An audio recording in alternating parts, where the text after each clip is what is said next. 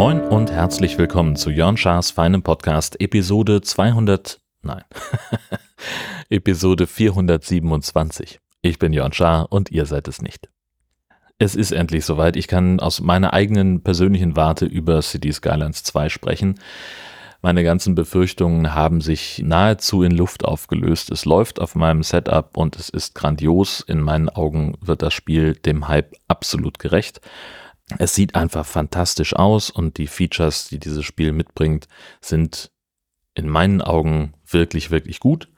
War das, was mich am Teil 1 eigentlich am meisten gestört hat, wenn man in, mit seiner Stadt eine bestimmte äh, Stufe überschritten hat, dann wurden neue Gebäude fertiggestellt und dann wollten alle Bürger alle diese Dienstleistungen, alle diese Gebäude sofort haben. Und das hat man jetzt halt nicht mehr. Das ist, finde ich, die wichtigste Mechanik in diesem Spiel dass man diese Entwicklungsknoten hat, diese Entwicklungsbäume. Man hat von ganz vielen Sachen so Basisprodukte, also wo etwas grundsätzlich mit funktioniert, was weiß ich, eine, eine kleine Arztpraxis, eine kleine Feuerwehr, eine kleine Polizeistation, Dinge, die man halt braucht, damit eine Stadt funktioniert. Und mit der Zeit, mit der Entwicklung der Stadt bekommt man Entwicklungspunkte, wo man auf diesem Entwicklungsbaum neue Dienstleistungen freischalten kann, die dann besser funktionieren und sich dann auch finanziell besser lohnen, weil man vielleicht nicht drei Polizeistationen braucht, sondern nur ein Polizeihauptquartier. Da muss man aber erstmal sich hin entwickeln, dass man das haben kann. Das finde ich richtig gut. Und auch das Tutorial, das man zu Beginn spielen kann, fand ich super. Das sind natürlich, das ist sehr, sehr basic aufgebaut. Bauen Sie eine Straße, errichten Sie eine Polizeistation. Es wird aber auch erklärt, warum man das braucht und wie man damit aus und wie man damit umgeht. So dieses neue System, wie man Wohnhäuser oder auch Geschäfte festlegen kann, finde ich richtig gut, dass man also sagt, okay, einerseits wird die Straße grün, wenn es, wenn, wenn ein Gebiet grundsätzlich geeignet ist, um eine, beispielsweise Geschäfte irgendwo anzusiedeln. Andererseits verfärbt sich aber auch der Boden, um zu zeigen, an dieser Stelle sind besonders viele oder besonders wenige Kunden, damit es eben auch attraktiv ist für die Geschäfte da zu sein. Letztlich ist es so, wenn man eine Zone markiert, in der Geschäfte gebaut werden sollen, dann werden da auch Gebäude gebaut, aber es ist nicht sofort ein Laden da drin, sondern die müssen erstmal einziehen. Und ganz viele andere Sachen auch, die tatsächlich viel, viel besser funktionieren, als ich es in diesen ganzen Vorab-Videos von den entsprechenden YouTubern gesehen habe ja, es gibt dieses Micromanagement, das ich befürchtet habe, aber das Spiel funktioniert auch ohne, dass man das benutzt. Also äh, natürlich kann ich für jeden Parkplatz und für jede Buslinie die Gebühren festlegen. Ich muss das aber auch nicht. Ich kann das einfach auf dem Standardwert belassen. Das ist eigentlich total gut. Und das finde ich erhöht den Spielspaß. Mein Spielspaß ist da sehr hoch drin. Allein schon, weil meine erste Stadt länger als zwei Stunden nicht bankrott war. In Teil 1 habe ich meine ersten fünf Städte in wenigen Minuten in den Ruin getrieben. Aber jetzt inzwischen stecke ich dann doch so ein bisschen in der Klemme. Es gibt eine sehr hohe Industrienachfrage, gleichzeitig zu wenige Arbeitskräfte und ich steuere trotzdem auf die Pleite zu. Offensichtlich habe ich ein paar Dienstleistungen zu viel eingekauft. Also ich habe jetzt schon ein paar Sachen wieder, wieder gelöscht. Also ich brauche nicht unbedingt das Hubschrauberdepot für die Feuerwehr, weil halt einmal gab es einen Waldbrand, da war das praktisch. Es wäre aber wahrscheinlich nichts passiert. Es hat einfach nur Geld gekostet. Genauso die Recyclinganlage, überhaupt Müll und so ein Kram. Das kann man ganz, ganz spät erst im Spiel machen, wenn man sowieso im positiven Cashflow ist. Weil die Anlagen eigentlich viel zu teuer sind. Man kann einfach seinen Müll in die nächste Stadt exportieren, genauso wie man alle überschüssigen Waren exportieren kann, wie man Rohstoffe exportieren und auch importieren kann. Läuft alles automatisch, muss man sich nicht drum kümmern. Äh, was ich richtig gut finde, äh, sind diese Radiosender, die kann man ein- und ausschalten, ist alles okay, aber da gibt es dann auch welche, die ihr Programm anpassen an das, was in der Stadt gerade passiert. Zum Beispiel sagt dann der Moderator, ja, wir müssen leider von einem Verkehrsunfall berichten, der irgendwo stattgefunden hat. Wenn Sie im Stau stehen, haben Sie Geduld, Rettungskräfte sind unterwegs. Solche Geschichten. Dann ist irgendwie, wenn die Mieten zu hoch sind, Leute ausziehen oder es zu wenig Wohnraum gibt, dann gibt es eben ein Interview mit jemandem aus dem Stadtrat, zum Thema Wohnungsnot oder zum Thema Stromknappheit. Und sowas, das finde ich einfach total gut gemacht. Das erhöht den, den Spaß einfach nochmal. Wobei man fairerweise auch sagen muss, es passt nicht immer hundertprozentig. Also man kann zum Beispiel seinen Strom selber produzieren, man kann den aber auch einfach aus der Nachbarstadt importieren. Und wenn man das macht, dann steht die eigene Produktion auf Null und das triggert dann eben solche Sachen, dass vor Blackouts gewarnt wird. Es ist genug Strom verfügbar zu jedem Zeitpunkt, aber das Spiel reagiert da manchmal mit Warnungen auf etwas, das gar nicht relevant ist. So, das sind so die ersten Eindrücke, die ich habe. Wie gesagt, auf meinem Setup funktioniert's. Ich bin jetzt aber auch nicht jemand, also ich muss das nicht auf 4K und 120 Frames pro Sekunde spielen. Es ist gut genug für mich, was die Optik angeht. Also die automatischen Einstellungen reichen für mich vollkommen aus. Ich finde, es ist von den Bildern her trotzdem immer noch gut genug. Ich werde gleich mal einen Screenshot machen. Ich weiß gar nicht, wie kriegt man denn so einen Screenshot aus dem Spiel raus? Ich mache mal einen Screenshot und, und äh, baue den in die Show Notes ein. Also ich finde das Spiel wirklich gut und ich habe da eine Menge Spaß mit. Dann habe ich, äh, ist hier, hier ist gerade Chaos im Dorf. Riesebü hat ja grundsätzlich einen Bahnhof und das erfordert ja auch einen Gleisanschluss.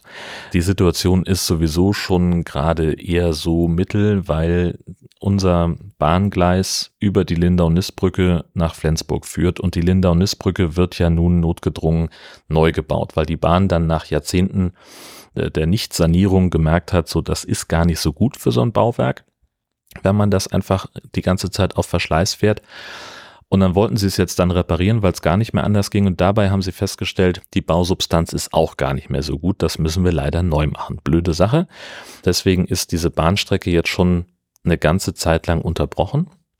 Dann fuhren erst eine Weile lang die Züge bis zum jeweiligen Brückenkopf auf den beiden Seiten der Schlei. Da wurden Behelfsbahnsteige gebaut und man konnte mit so einer Fußgängerbrücke rüberlaufen und am anderen Ende in den wartenden Zug einsteigen. Das ging eine Zeit lang.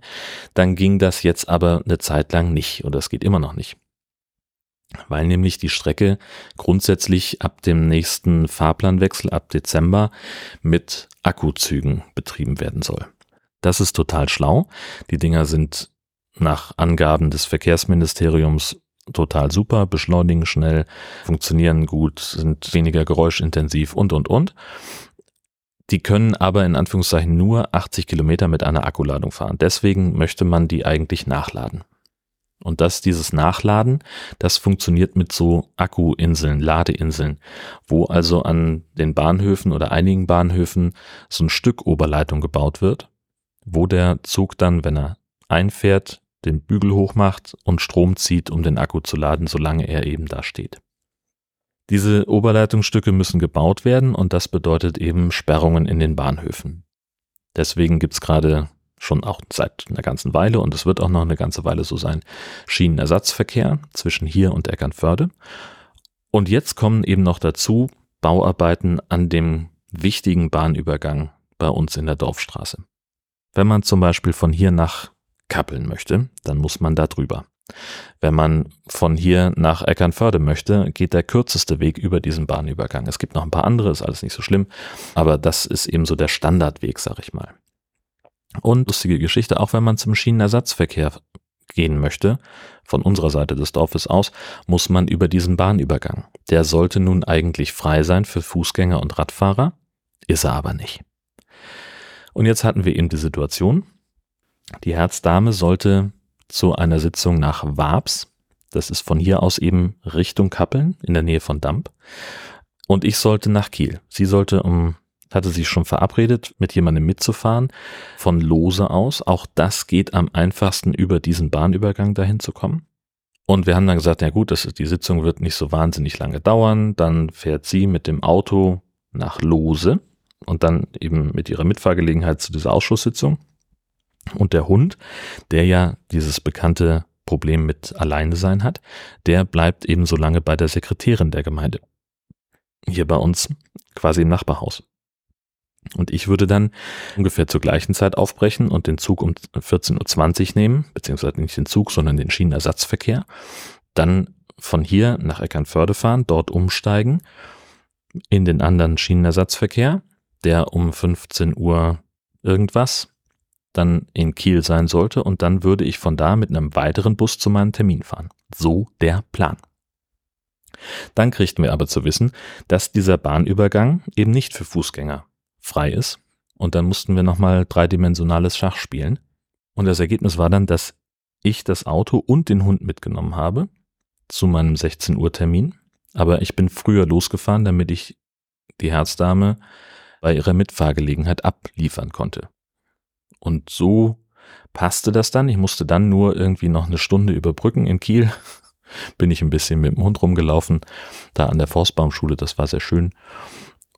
Und dann war eigentlich alles soweit in Ordnung und ich habe also meinen Termin gemacht. Der Hund blieb so lange im Auto. Das hat auch besser geklappt als befürchtet. Also dann insofern alles prima.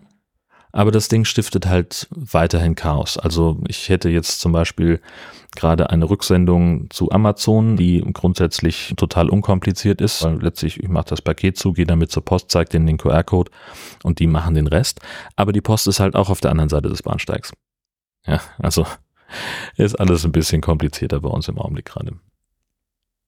Als ich diese Woche dann nochmal in Kiel war, ging es auch um den Autokauf also immerhin, inzwischen hat sich das deutsche Äquivalent der gegnerischen Versicherung gemeldet und nochmal ein paar Unterlagen nachgefordert, die Schadensnummer mitgeteilt und schreiben aber auch, rein vorsorglich weisen wir darauf hin, dass die Prüfung der Deckung bei einem ausländischen Versicherer einige Zeit in Anspruch nehmen kann. Zur Haftungsfrage können Sie sich erst einigen nach Eingang der Deckungszusage der ausländischen Versicherung. Naja, also das ist alles noch so ein bisschen offen. Aber es hilft ja nichts. Unser Auto ist ja nun mal schließlich kaputt. Das muss ja nun mal neu. Es hilft ja nichts. Und entsprechend habe ich mich jetzt auf die Suche gemacht nach einem anderen Fahrzeug. Habe da ein paar schon angeguckt und Probe gefahren. Jetzt bin ich eigentlich ganz guter Dinge, dass wir in der kommenden Woche den Kaufvertrag abschließen können für einen Leasing-Rückläufer. Das heißt, das Auto ist nahezu neuwertig. Also der ist von 2021, hat 85.000 Kilometer gelaufen. Damit war ich jetzt unterwegs. Das ist, ja, also, sag mal, wenn, ob ich jetzt dieses Auto fahre oder einen Mietwagen mir nehme für irgendwie eine Fahrt nach Hessen oder sonst was, das ist das gleiche Niveau.